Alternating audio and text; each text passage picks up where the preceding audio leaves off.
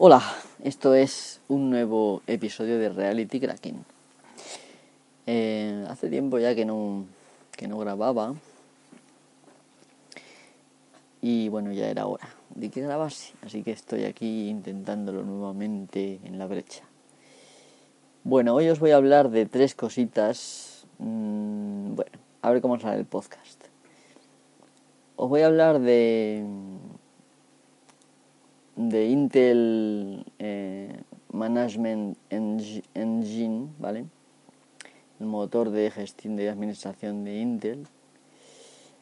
Eh, os voy a hablar de, del DNS de Cloudflare, eh, este que, este que se ha hecho últimamente tan famoso, 1.1.1.1, vamos, 4 unos.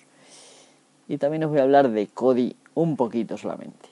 ¿Vale? Particularmente de un plugin que es sorprendente pero que se está corrompiendo y me parece que tengo que hablar un poco de ello también. Vale, pues vamos a empezar con nuestro con nuestra sintonía y ahora estoy con vosotros.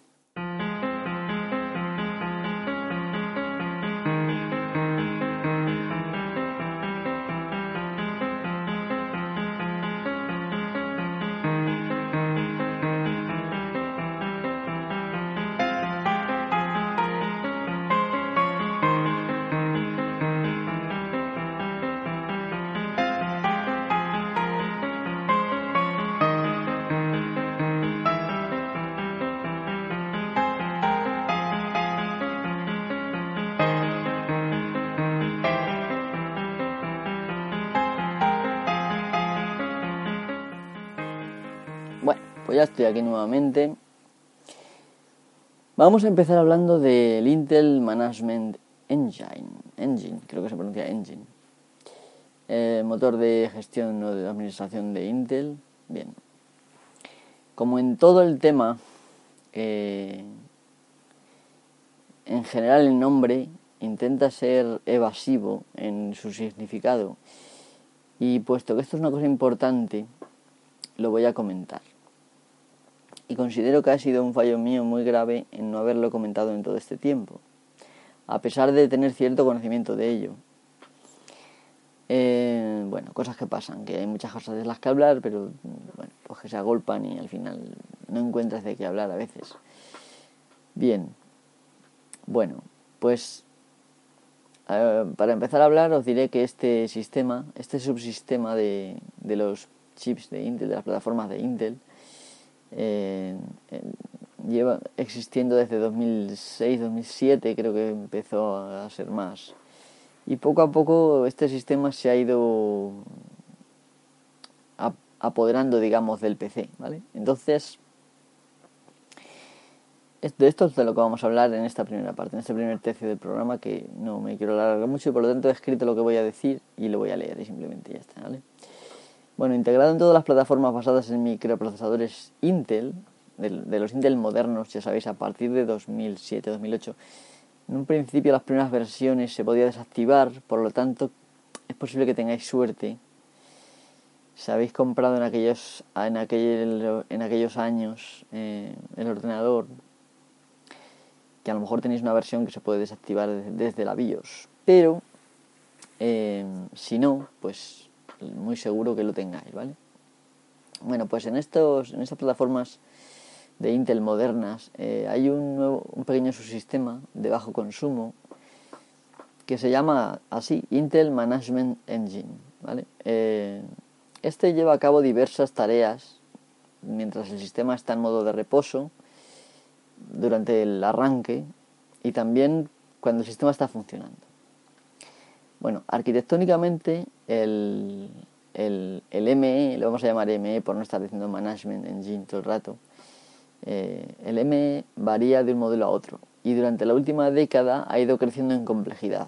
En general se compone de uno o varios núcleos de procesador. Para que os hagáis una idea, es como si hubiera un microprocesador adicional, eh, como más pequeñito que el principal, que digamos que lleva la voz cantante en muchas cosas. Ahora lo vais a comprender, ¿vale? Este subsistema tiene, como digo, uno o varios núcleos eh, de procesador, un procesador propio, ¿vale? Memoria propia, eh, un reloj propio del sistema, eh, un bus interno y una memoria protegida reservada que se utiliza como parte de su propio motor criptográfico.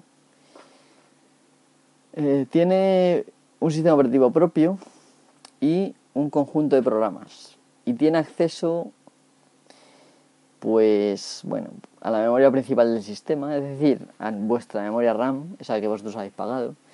También tiene acceso a la red si es que tenemos algún chipset de Intel como por ejemplo yo que sé una placa de Intel por ejemplo. El sistema Ethernet Gigabit de Intel eh, Gigabit se podría pronunciar está contaminado, digamos que puede, este, este subsistema ME puede utilizar la red eh, y de hecho, bueno, pues eh, como ahora vamos a ver después, lo venden como un sistema de administración remota, ¿vale? Poder, por ejemplo, controlar varios ordenadores remotamente eh, o en una red local y poder instalar software al mismo tiempo, ese tipo de cosas. Pero es mucho más, ¿vale? Bien, dicho todo esto que acabo de decir, es decir, que es un, subsistema con un micro propio, sistema operativo propio, aplicaciones propias, con acceso a, todo el ordenador, eh, su red eh, incluida. Y como digo, si tuviéramos control sobre este chip, sobre este ME, probablemente sería un, un subsistema de gran relevancia, de gran alcance, que podría ser utilizado para reforzar la seguridad y facilitar la administración de nuestro dispositivo. Es decir, sería una cosa positiva. Pero como veremos, pues esto de momento no es posible. Y tiene pinta de que nunca lo va a ser. ¿Y esto por qué es? Pues porque todo lo que se ejecute en este, en este subsistema, en el MI, tiene que estar firmado eh, por Intel.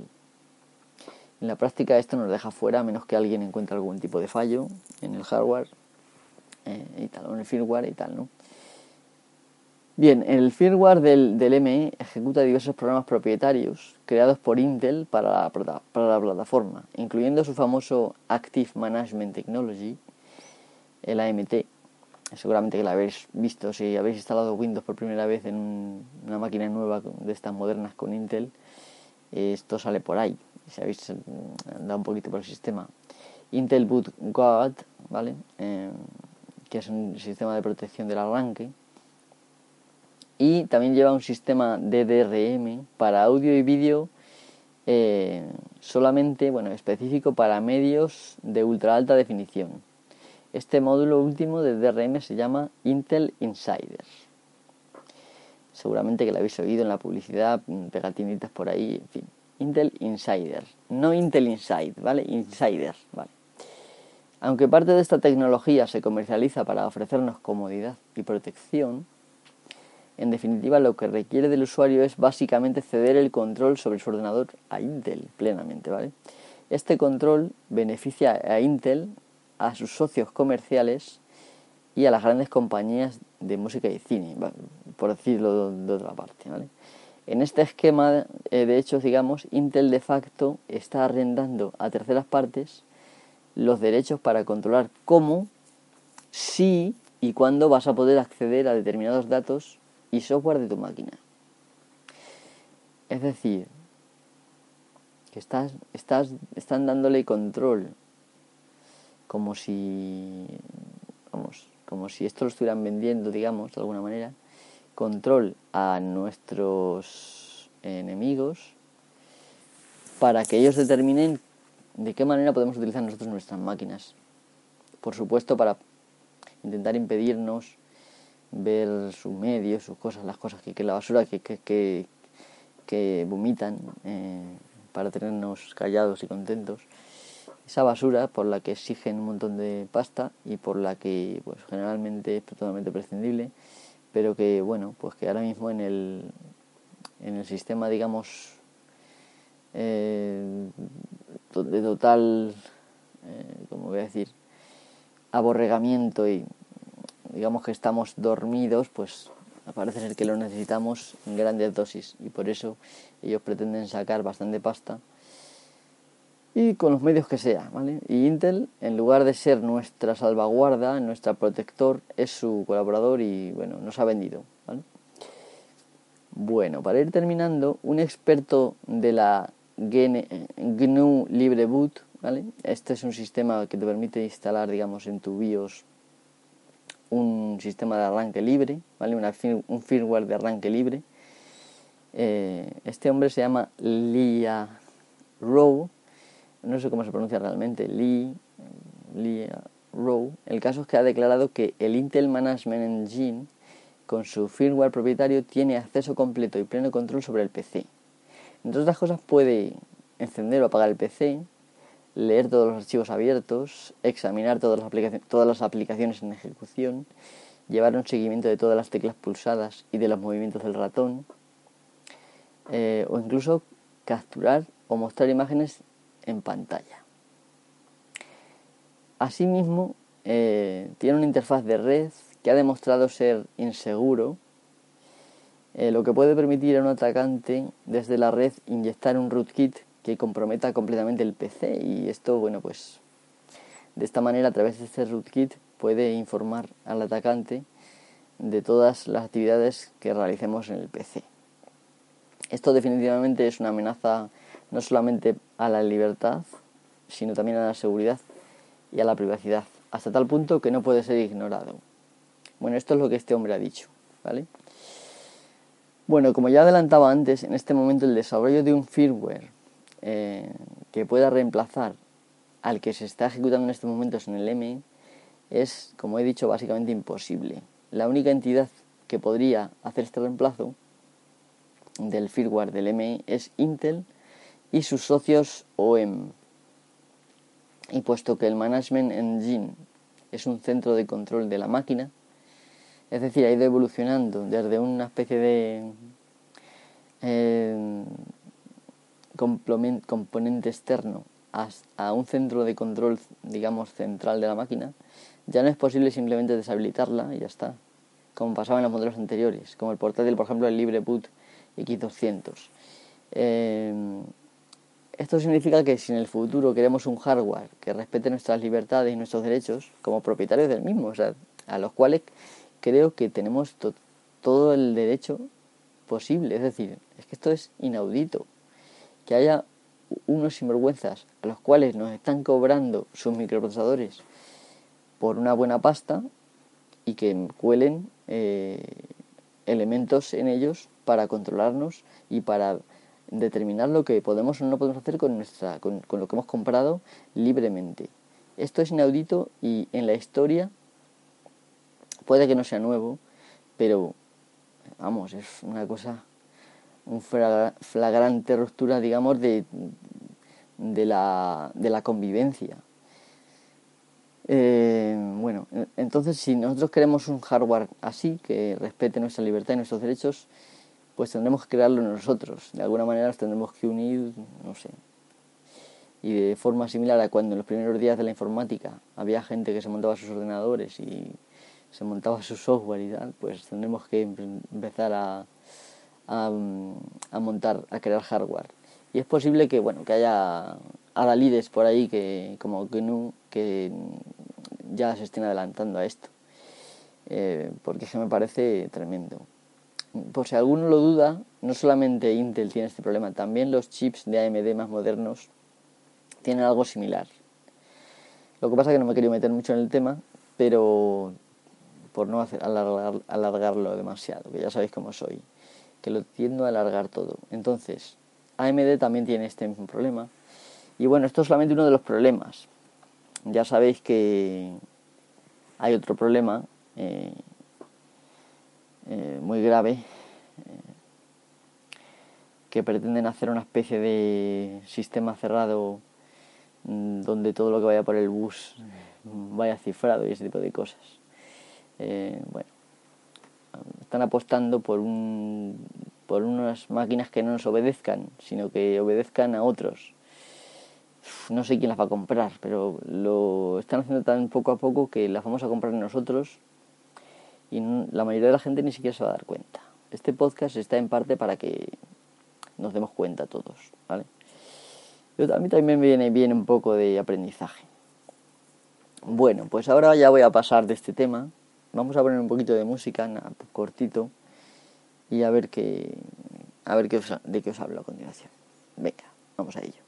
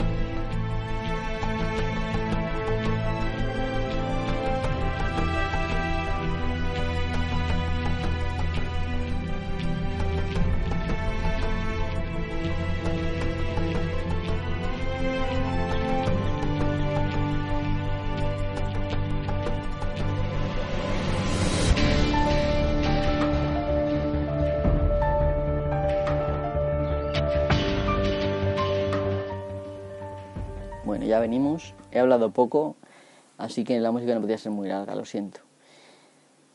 Bueno, eh, para hablar un poco, para panear un poco, digamos, lo negativo, voy a hablar ahora de, un plugin de Kodi. Para empezar, por si, por si alguien no lo conoce, ¿vale? O está un poco terco, como, como me pasaba a mí al principio, que me negaba a utilizar Kodi, explicaré un poco lo que es Kodi, pero muy brevemente. Kodi es un centro multimedia, parecido al pues al centro multimedia de Windows, al Windows Media, ya evolucionado con pues eso, con biblioteca de medios, este tipo de cosas. Es algo así, pero es mucho más, ¿vale? Es mucho más. Y por eso os quiero hablar de Kodi. Se escribe K O D I latina, ¿vale? Que K O D I, latina. Kodi. Bueno, Kodi no es ni más ni menos que el heredero de XBMC, que es un, un largo, digamos, largamente conocido elemento en, en Linux. Los que estamos ahí con GNU Linux mucho tiempo, es muy probable que conozcamos XBMC. Yo recuerdo haber usado el XBMC Remote para poder controlar eh, desde la cama, por ejemplo, eh, con el móvil eh, mi XBMC y poder pues parar, dar volumen, bajar, en fin, lo típico que nos hace falta. Entonces, bueno, pues Kodi básicamente es un centro multimedia en el cual tú puedes añadir varios orígenes, varias fuentes de medios y estas fuentes Cody las escanea, que es una cosa que a mí me da mucho coraje. Ahora explicaré por qué. Bueno, mayormente porque si tú tienes mucha una biblioteca grande, caótica, donde hay muchos archivos, muchas carpetas, muchas cosas, pues al final lo que ocurre es que Kodi tarda mucho, o Kodi o cualquier otra biblioteca, tarda mucho en, en categorizar todo eso. Entonces esto, pues luego además, Kodi además de, de buscar tus, tus medios, digamos tus archivos de películas y música y tal, eh, Kodi también busca en bases de datos de Internet datos sobre esos medios y le intenta meter en una base de datos eh, para que tengas más información, para que puedas filtrar por géneros, en fin, es una cosa bastante interesante. Y luego tiene, pues, por ejemplo, una pestaña de películas, otra pestaña de series, o programas de televisión, una pestaña de música, otra pestaña de vídeos musicales, una pestaña de, televisión. Eh, yo, por ejemplo, todavía no lo tengo configurado, pero se puede ver la tele también. Eh, con una cosa que se llama PVR. También hay una pestaña de radio, también funciona con PVR. Y también hay add-ons y fotos y vídeos normales, ¿vale? Una de las cosas que me han sorprendido de, de Kodi, bueno, el XBMC lo conocía yo bastante bien, pero el Kodi, yo en concreto tengo la versión 17, Krypton, eh, hay, una, hay una, posibilidad de, extender la funcionalidad de Kodi con infinitos plugins. No, no es suficiente con que, por ejemplo, puedas añadir una fuente eh, NFS, por ejemplo, que esto es una cosa bastante, bastante graciosa. Es decir, tú tienes un móvil, instalas Kodi en un móvil o en una tablet eh, y puedes añadir eh, un, una carpeta de red de NFS, lo cual mm, la, mitad, la mayoría de las aplicaciones o prácticamente ninguna aplicación de, por ejemplo, de gestión de archivos te permite acceder a a carpetas compartidas con NFS, sin embargo Kodi sí te permite y te permite prácticamente ver las películas como si estuvieran en tu móvil o en tu máquina. Esto también lo puedes hacer en tu, en tu ordenador, si tienes un NAS por ejemplo, puedes añadir las carpetas NFS del, del NAS y Kodi puedes escanear ahí, puedes navegar tú, en fin, puedes hacer muchísimas cosas. Esto es una esto es una ventaja bastante grande lo único que para hacerlo quizá no sea lo más, lo más digamos, eh, fácil del mundo, pero básicamente tienes que irte al gestor de archivos y decirle añadir origen eh, y, lo único que tienes que hacer es decirle browse y elegir eh, un sitio ¿vale? En fin, cuando la primera vez que entras es mucho más fácil. tiene un punto de acceso que se llama eh, Sistema de Archivos de Red, NFS, y entras ahí, te permite ver todas las comparticiones de tu red local y puedes entrar a diferentes partes. Y bueno, lo único que pasa que te permite dos opciones básicamente. Y cuando uno tiene algo caótico, pues Vamos a poner aquí, bueno, completez. Venga, ok. Cuando uno tiene un sistema un poco caótico, pues, pues es un poco complicadillo el tema. Entonces, bueno, eh, porque tarda mucho. Te pregunta, por ejemplo, si tienes, si quieres organizarlo por carpetas, eh, o, sea, carpetas con el mismo nombre de la película y la película dentro, o si son archivos con el nombre de la de la película, etc, etc, etc. Y esto, pues, quizá te, pues te vuelve un poco loco, pero solamente es al principio. Una vez que ya lo conoces, pues, pues ya está. Eh, bueno, estas cosas las podéis ver en varias páginas que hay en internet, muchísimas páginas que hay sobre Kodi. Y básicamente Kodi tiene un reproductor integrado, el cual puede reproducir pues tanto vídeos como música, como todo y te permite, por ejemplo, crear listas de reproducción, en fin. Es bastante, por ejemplo, permite dentro de una carpeta reproducir todo lo que hay en orden, ese tipo de cosas. Es bastante currete y seguramente que yo no le hago justicia. ¿Vale? Tiene todo lo que antes tenía XBMC y más. Pero una de las cosas que más me sorprenden es la posibilidad de añadir add-ons, o sea, extensiones ad infinitum. Es decir, puedes meterle lo que a ti te dé la gana y más allá. Y concretamente, bueno, pues hay muchos que te permiten, por ejemplo, ver fútbol, eh, partidos, digamos, en, directo, que habitualmente se ven por medios de pago. Eh, o puedes ver, por ejemplo, mm, vídeos eróticos o más allá. En fin, hay plugins de muchos tipos. Concretamente hay un plugin, que este plugin digamos que es familiar, que se llama Palantir. Palantir. Eh, del el objeto, digamos, del Señor de los Anillos. No sé si lo conocéis. Viene del cuenya antiguo Palantiri, que significa mirar a lo lejos. Eh, palan es, mirar, es lejos y, tiri es mirar, el verbo mirar en cuenya. Eh, no recuerdo mucho de mi cuenya, pero algo, algo todavía me queda ahí en la cabeza. Entonces, el palantir, eh, aparte de ser un objeto redondo que te permite ver en la distancia y que puedes ser corrompido por Sauron con él, también te permite ver cosas, películas, series eh, en streaming sin el mínimo esfuerzo, desde tu morada, en tu móvil, eh, siempre que tengas buenos datos o wifi.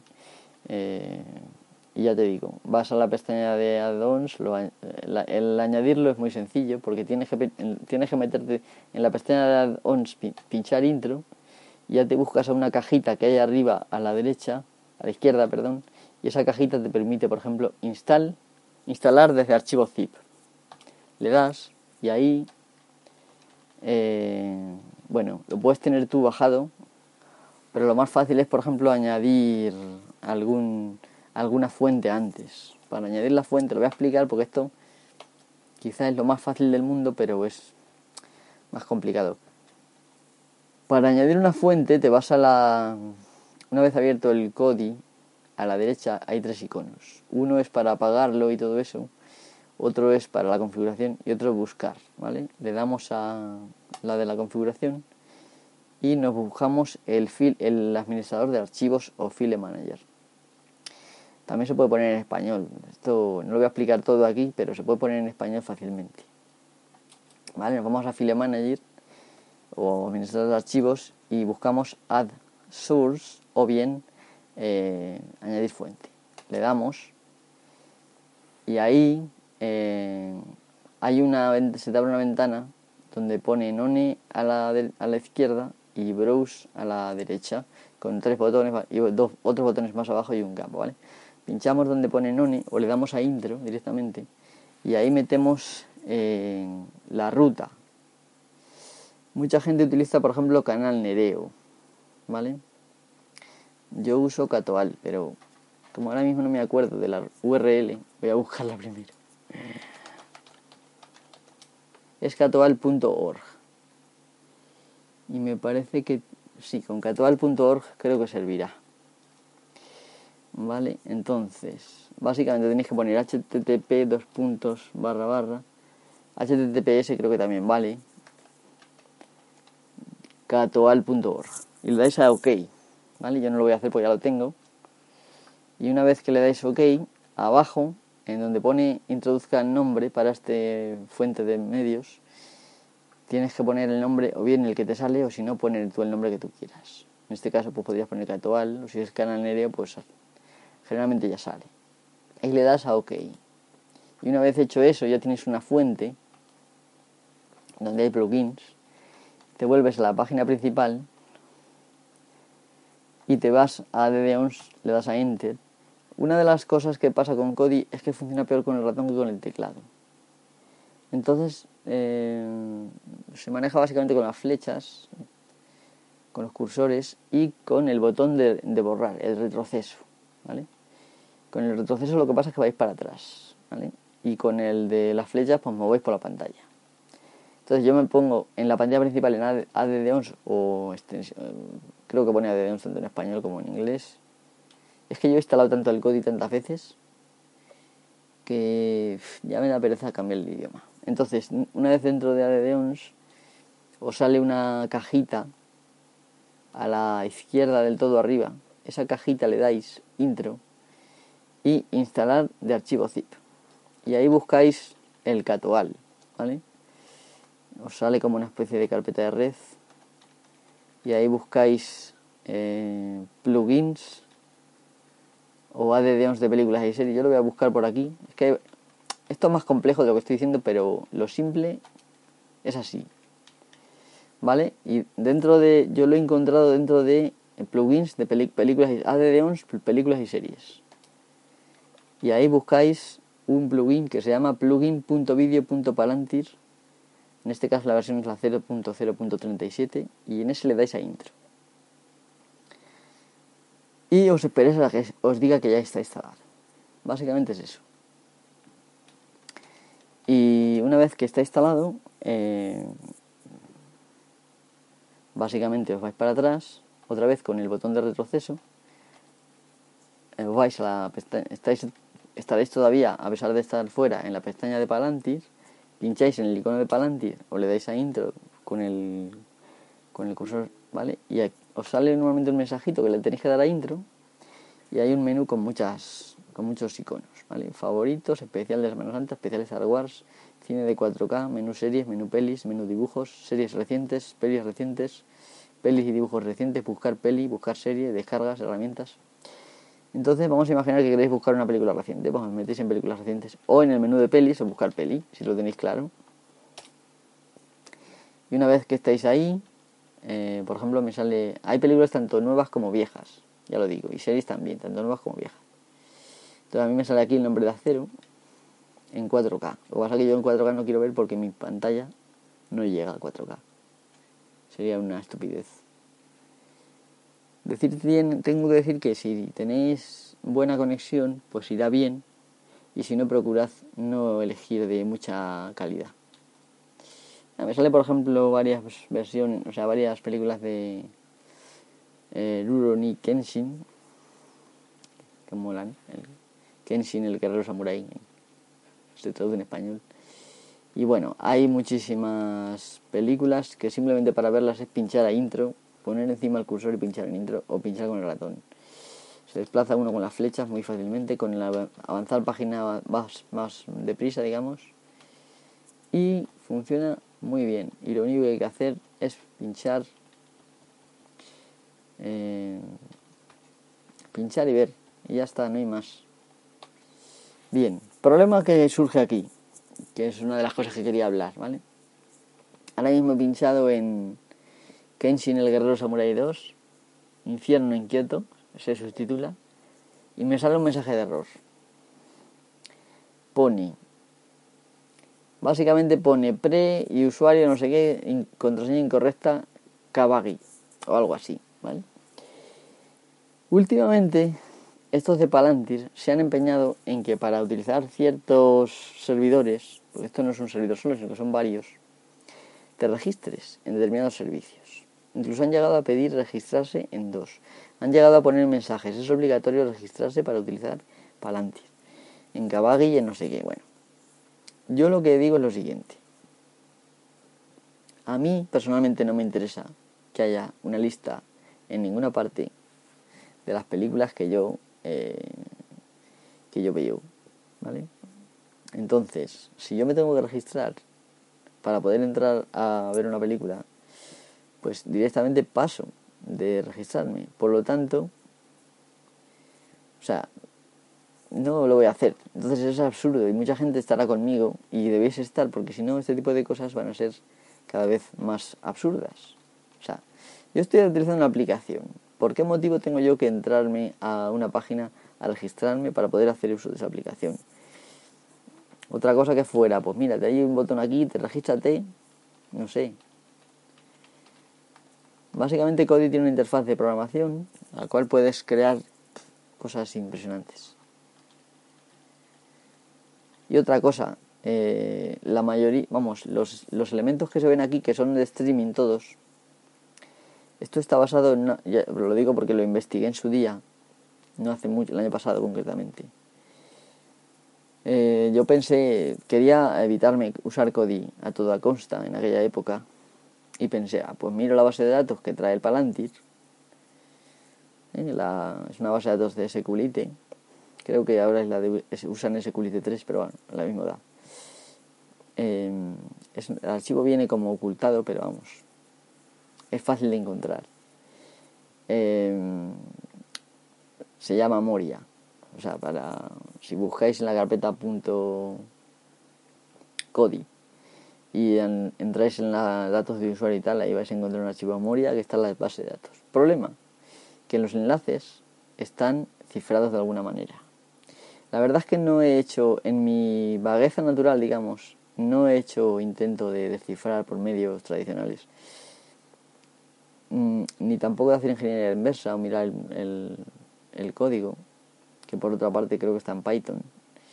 Podría mirar el código.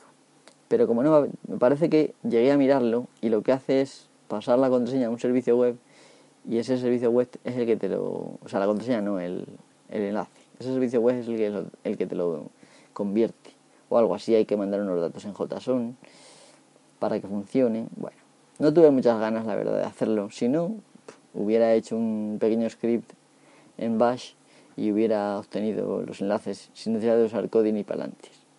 Que era lo que yo bueno, quería, pero bueno, la verdad es que está bien la forma que tiene de buscar, la forma que tiene de ofrecerte diversas categorías, merece mucho la pena. Por ejemplo, si te vas a menú pelis, para que os hagáis una idea, tienes pelis favoritas que tú puedes añadir si quieres, películas de A a la Z, pelis por género, por año, te da, te permite ver por año pelis recientes, pelis en general y también el top de películas por año según puntuación. Eh, puedes ver sagas, puedes ver películas en otros idiomas, películas recientes, películas recientes por año, eh, películas más vistas, las más vistas en el último mes, en fin. Esto es bastante bueno, no tiene, o sea, tiene un valor bastante y por esa razón he seguido usando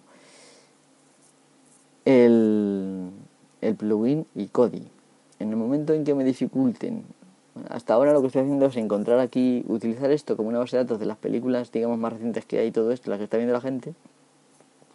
Incluso también veo películas antiguas y las que no pueda ver por, por obstáculos tontos, me voy y me las bajo directamente de, otras partes, con torrent y punto. Y eso es lo que os recomiendo hacer a vosotros para resistirnos a irse registrando tontamente en todas partes. Yo creo que eso de registrarse, si no es por alguna razón importante, me parece que deberíamos, debería quedar en el olvido, como una idea tonta que pasó de moda y hemos vuelto, digamos, a la luz y a la practicidad. Bueno, pues aquí vamos a dejar esto. La verdad es que os podría contar muchísimas cosas de Cody, muchísimas.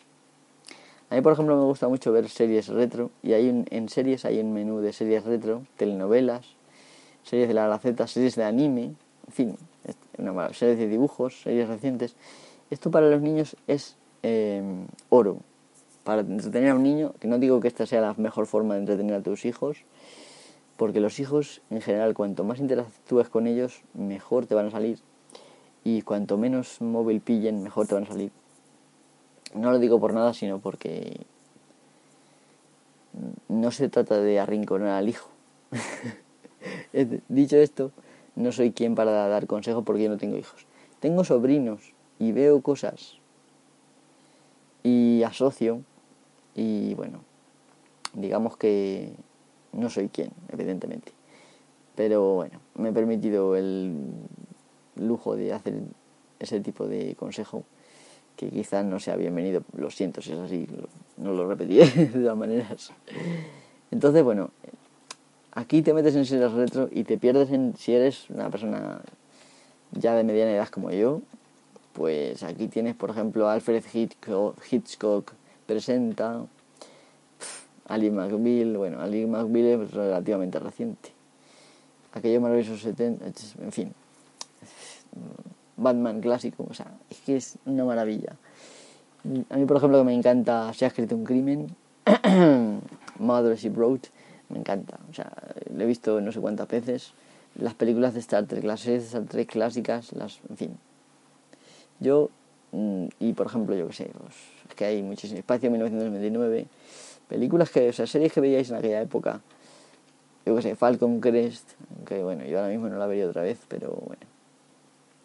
Flash Gordon, la serie antigua, en fin. Mola, mola. Para los petardos también está Friends. Eh, yo que sé.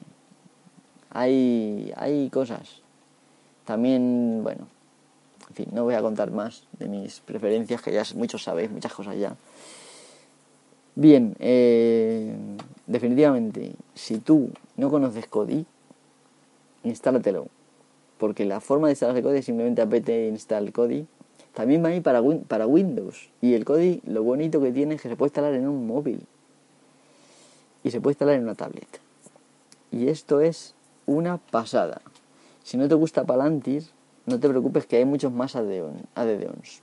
Palantir es quizá uno de los mejores. Pero por ejemplo aquí tengo ahora mismo otro que me dice que tiene 16.000 y pico películas. Eh, yo que sé. Eh, esto es muy disfrutable, ya lo digo. Muy disfrutable. Hacedme caso. Y aquí vamos a dejar el, el tema del coding. Si tenéis alguna duda, no me costaría nada hacer un vídeo explicando un poco cómo se hacen estas cosas. Aunque es que hay tantos que no merece la pena hacerlo realmente.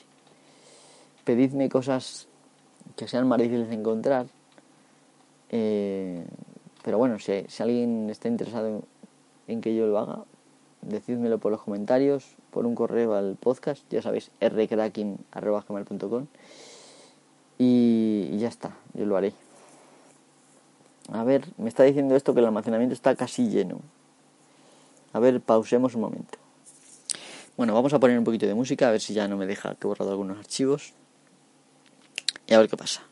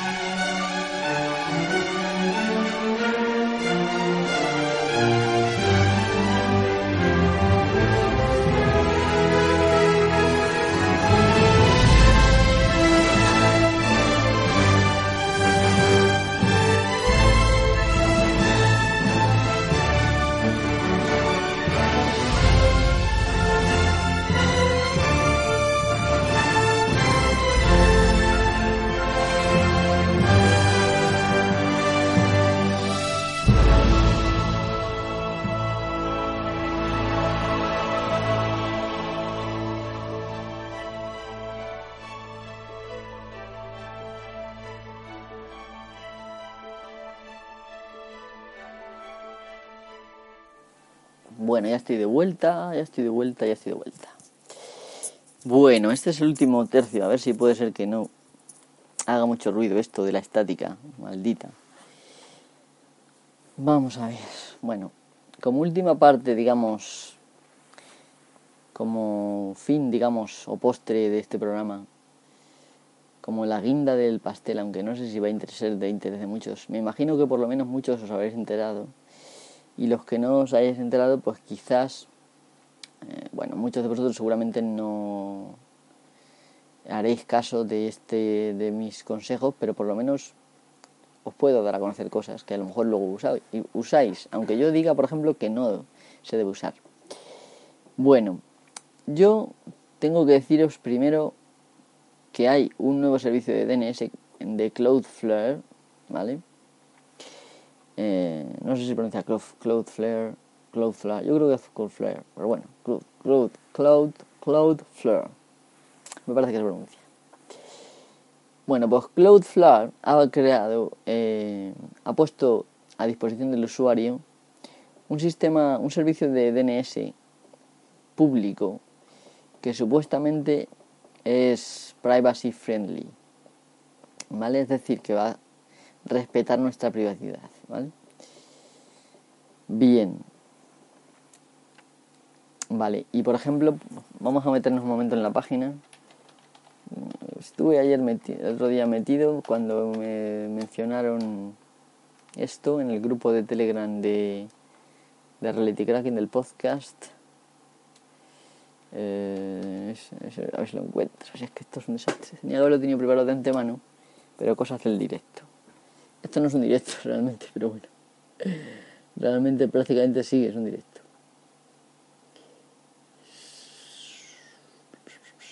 A ver. Y si pongo 1.1. Vale. Echemos un vistazo. Vale, vale, vale, vale. Dice, una de las cosas que anuncian es la privacidad lo primero, garantizado. Nunca venderemos tus datos ni usaremos eh, estos datos para eh, anuncios dirigidos. Punto. Pone claramente esto, ¿vale? Entonces, luego después pone faster o sea, más rápido que cualquier otra cosa. Y como subtítulo pone 28% más rápido, de hecho. Bueno, antes de continuar, por si acaso alguien no sabe lo que es un DNS, que yo creo que habrá poca gente que no lo sepa, puede ser que no conozcas exactamente cómo funciona, que eso es normal, porque la mayoría de la gente no sabe cómo funciona.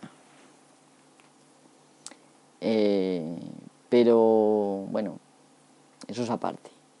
Pero lo que es, sí, es un sistema, eh, bueno, seguramente que te han dicho que Internet, el sistema de direccionamiento, digamos, de, se llama enrutamiento realmente. El sistema de hacer llegar un paquete de, un, de una máquina a otra en una gran red con multitud de routers, con multitud de, de sistemas con, interconectados por diversos dispositivos llamados routers Bien, ah, eh, funciona con un número, ¿vale? Básicamente con un número, que se llama dirección IP. Ya más, más o menos el que lleva usando Internet unos años, el que más y que menos sabe lo que es. Y sabe que, bueno, pues que hay una dirección IP versión 4 que lleva 4, que básicamente son 2 bytes, divididos en cuatro números de un byte cada uno. Eso, por lo tanto son 4 bytes Vale, el número de, de 0 a 255 cada uno es un byte, ¿vale? Por lo tanto son 4 bytes. Estoy yo que estoy, estoy bueno esta noche. Tened en cuenta que son, bueno, es muy tarde. Estoy un poco espeso.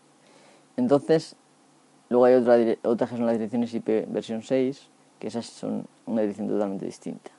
No me voy a meter con esas cosas porque si no, no cabemos aquí. Entonces, básicamente, esto es como funciona Internet. Funciona con estas direcciones IP que casi nadie es capaz de recordar. Sin embargo, eh, todo el mundo necesitamos nombres para poder recordar. Por ejemplo, google.com, aunque en buena hora me acuerde de ese nombre. ¿Vale? En fin, cada uno de sus webs preferidas.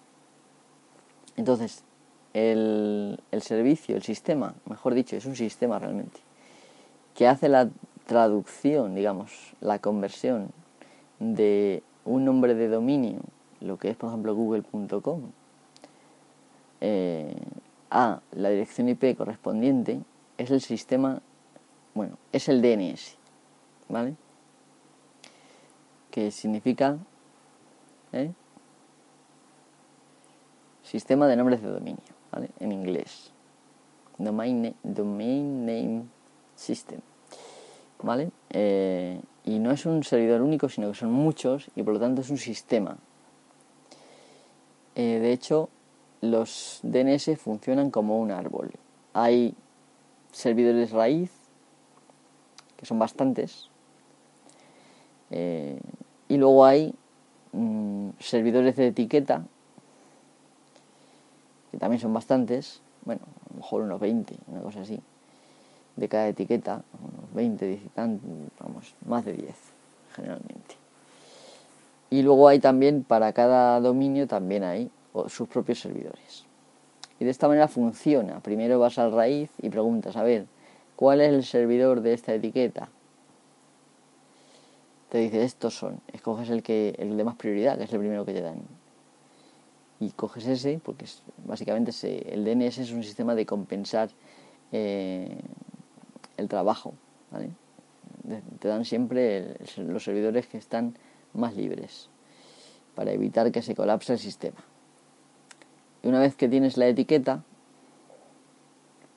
un DNS de etiqueta, le preguntas a este, a ver, por ejemplo, tú que eres un DNS de .com, ¿cuál es Microsoft.com, por ejemplo? También infamante nombre, pero bueno. Y te dice, ah, pues es tal DNS, ¿vale? Y ahora le dices, a ver, ¿cuál es redmond.microsoft.com? Yo qué sé. Y te lo dice, la IP.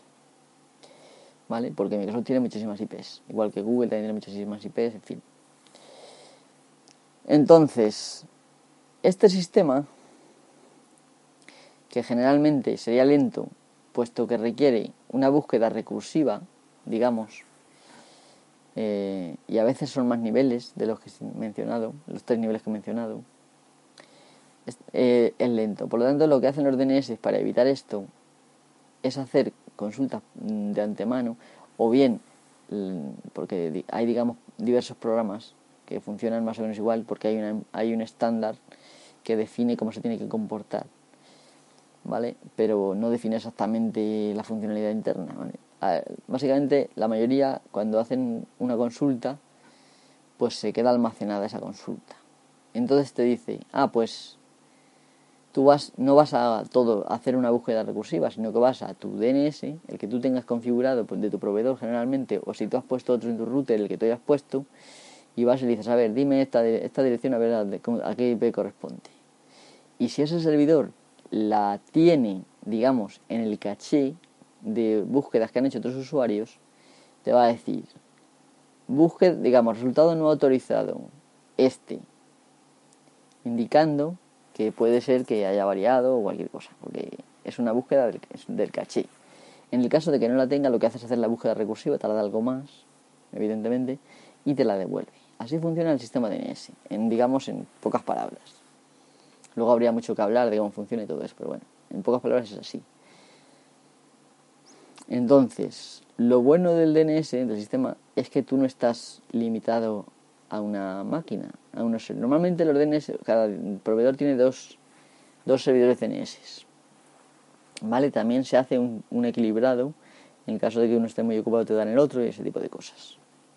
Por eso siempre que configuramos los DNS hay que poner dos, ¿vale? Eh, ¿Qué pasa si de repente, bueno, tú a lo mejor tienes un DNS, y yo tengo otro, el otro tiene otro? ¿Qué pasa si de repente todos tenemos el mismo? Que te digan que es muy rápido, que no sé qué, puede ser. Lo que está ocurriendo es que esas consultas que se hacen van todas a una compañía. Y esa compañía, digamos que le esos datos, aunque ahora de momento diga que no los va a vender, le otorgan poder. Y ese poder puede mm, corromper a esa compañía. Y aparte, digamos que el, el hecho de que te digan que ahora va a haber dos DNS, 1.1.1.1, es decir, 4 unos, y 1.0.0.1, eso te está diciendo, no, no uséis los DNS de OpenDNS, ni uséis, por ejemplo, los DNS de Google, ni uséis los DNS de vuestro proveedor, ni uséis los de otra compañía. Usad este. Eh, básicamente, cuando tú pides una dirección, cuando tú pides que te resuelvan, que se llama así, una dirección, estás diciendo, oye, voy a ir a esta página. Por lo tanto, estás dando muchos datos sobre tus actividades. No solamente las páginas hacen esto, sino cualquier servicio, cualquier conexión a un servidor de muchísimas aplicaciones, Telegram, en fin, todo esto necesita, eh, en su gran mayoría, necesita una resolución de, nombre de dominio a IP. Y como digo esto, es posible que sea bueno, pero puede, mm, me parece incorrecto, ¿vale? Porque el sistema de DNS no son dos IPs, son muchas IPs. Y de hecho, este sistema de DNS pretende hacer muchas otras cosas. Pero bueno, ¿qué más cosas dicen en la cómo se configura en Mac y cómo se configura en Windows? En fin.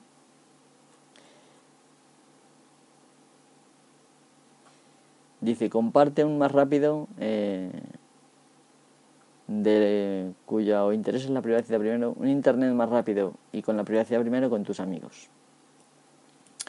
¿Quién está detrás de esto? Y está de esto un acuerdo entre Cloudflare o Cloudflare, Cloudflare y AppNIC. ¿Vale? En principio AppNIC es una empresa también, es un NIC es, un registrador, digamos, de, de IPs, ¿vale? Pero todos los que terminan en NIC, vamos, no solo este. Eh, pero bueno, ahora mismo son empresas todos, no son como antes, que eran generalmente fundaciones o algún tipo de organismo oficial. En este caso son empresas. Así que, bueno, pues estos se han juntado para hacer esto y básicamente es un experimento. Puede durar o, puede que no. Eh, en principio te están diciendo que vale para todo, ¿vale? Que va a ser más rápido. Yo todavía no he decidido si esto, si esto es, es bueno, pero es una burla desde mi punto de vista, a un sistema que lleva funcionando ya muchísimos años. Y, por ejemplo, también hay intentos por hacer el sistema, digamos, HTTP, eh, el protocolo HTTP, que es el protocolo que, que sirve archivos y páginas web eh, desde un servidor. Ese protocolo también intentan mejorarlo, por ejemplo, gente como Google. Y lo que intentan hacerlo es, pues, hacerlo mucho más ofuscado, de tal manera que la, las conexiones sean mucho más difíciles de, monitorizar. No, no estamos diciendo que esto sea bueno.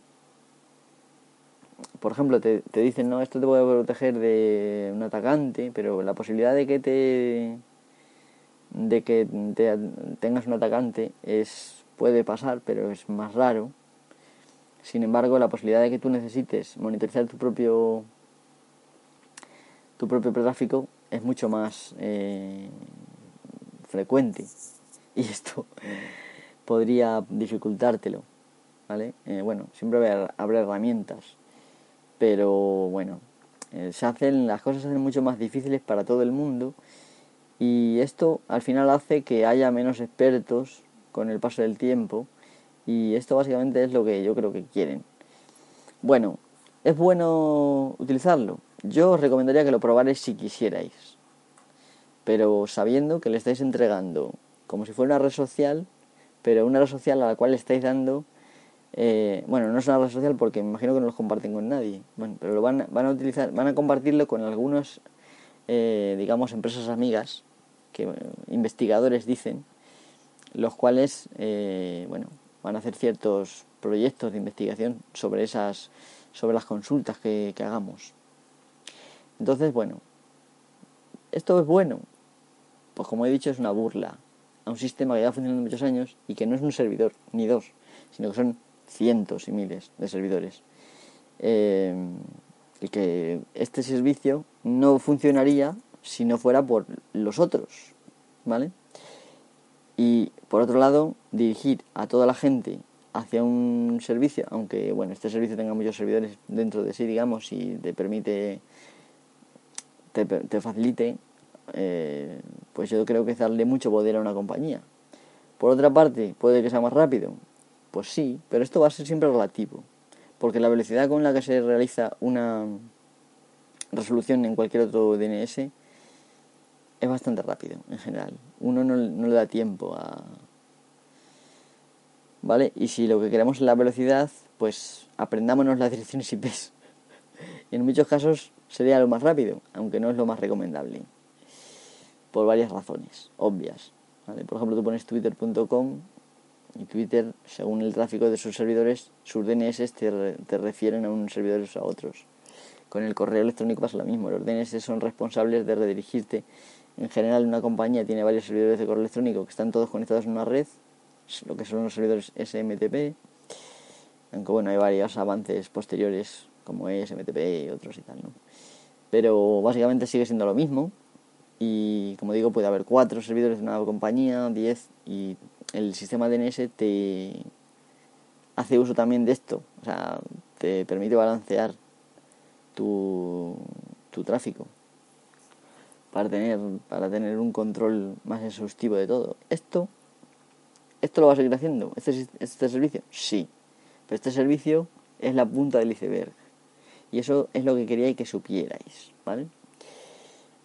Usadlo si queréis. Yo no voy a prohibir y no soy quien para prohibir y como digo tampoco tengo poder para prohibir porque uno puede hacer lo que quiera, el que me está escuchando puede hacer lo que te dé la gana. Yo personalmente no lo voy a usar. Yo en, en este momento estoy utilizando los de OpenDNS que eran los más rápidos hasta la llegada de este servicio. Pero no los usaba por la rapidez, sino porque en un principio estos OpenDNS eh, eran algo europeo, digamos. Luego ya parece ser que lo ha comprado Cisco. Me pregunta a mí un usuario, un amigo, eh, un colega del grupo este de Telegram, del, de Reality Cracking, me pregunta, ¿confías en Cisco? Bien, se trata de que el DNS, el sistema DNS, no hablo de un servidor concreto, sino de todo el sistema, mm, podría hablar mucho más, pero no quiero hablar porque ya paso de la hora. El sistema DNS te puede engañar. Tú le puedes pedir una IP y te puede dar otra. Hay mil maneras de engañarle. Por ejemplo, el DNS spoofing, en el cual tú eh, engañas al DNS para que el siguiente usuario que pregunte, en lugar de darle eh, la IP del, de Facebook, le dé una de tu, de tu, máquina para que tú lo engañes y hagas pensar de que está en... Luego tu máquina secretamente lo redirige al propio Facebook. De esa manera te puedes apoderar, por ejemplo, de contraseñas y demás, ¿no? Em, y hay otras, otras cositas que se pueden hacer. Pero esto es propio del sistema, no os engañéis. Estos no pueden hacer milagros. Podrán hacer experimentos, podrán... Pero la forma correcta de hacer esto es ir a la IETF y proponer una mejora al estándar. No esto. Esto, al fin y al cabo, no es ni más ni menos que un cebo para atraer usuarios, para, eh, en este caso, sus objetivos ocultos, que son ciertos proyectos de investigación supuestamente. Ya está. ¿Que no van a ser la pulga de Benito? No. Mm, podría utilizar cualquier. Lo, bonito del DNS es que yo puedo utilizar cualquier DNS. Si un DNS me impide, por ejemplo, acceder a, una página, puedo cambiarme de DNS muy fácilmente. Voy al router y cambio los DNS. O voy a mi máquina y le digo, no, estos DNS quiero que uses. Es muy sencillo. ¿vale? Eh, pero este servicio, pues es un servicio, ya digo. Ya no voy a decir más. Es que podría hablar de, bueno, de muchas cosas relacionadas con lo que intentan hacer, como si esto fuera una cosa positiva. No, no, lo positivo sería, si tú quieres mejorar el servicio, propone una alternativa al estándar o propone mejoras como todo el mundo hace en la IETF, en la, en la Fuerza de Ingeniería de Internet, eh, y allí dialogas con la gente, se ve la mejor solución y si tu solución es buena, la van a aceptar. Que tú para hacer eso necesitas investigación, me parece bien, pero lo que tienes que hacer en ese caso para mejorar los resultados es compartir lo que sabes con el resto de la gente, publicar incluso eh, lo que tú propones para que haya otros que también lo puedan probar. Incluso compartir resultados con esa gente y ellos contigo. Y eso sería mucho, mucho mejor. Por eso, bueno, yo lo veo sospechoso simplemente. Ya no digo más. Bueno, pues nada, eh, pondría más música, pero creo que no voy a poner más música porque eso va a ser muy largo ya. Eh, muchísimas gracias por eh, escuchar este audio, este episodio. Y nada, lo que estéis ahí ya sabéis que contáis con mi gratitud y me imagino que vosotros muchas veces me contáis que estáis deseando de escucharme, aunque hable de lo que yo quiera. Eh, desde aquí os doy muchísimas gracias por eso, por vuestra presencia, por vuestro apoyo. Y nada, nos vemos en un próximo podcast o en un próximo vídeo. Recordad que ahí en YouTube tenéis algunos vídeos por ejemplo, tenéis un curso de Git, aunque bueno, no es muy bueno en el sentido de que cada los episodios son largos y quizá no son muy resumidos. Y también tenéis algunas otras cositas que podéis ahí mirar si queréis. A mí, como ya sabéis, muchos no me gustan los vídeos, prefiero escuchar. Pero hay determinadas cosas que en los vídeos es mejor. Cosas como que requieres usar comandos y que la memoria muchas veces cuando estás escuchando falla pero no voy a dejar de hacer podcasting porque el podcasting al fin y al cabo es lo que a mí me gusta y lo que sé que a la gente que me escucha también le gusta. Por lo tanto tengo que respetar, bueno, mi decisión primer, por un lado y los deseos de los demás también, por supuesto. Así que nada, nuevamente muchas gracias y nos vemos en el siguiente programa. Hasta siempre.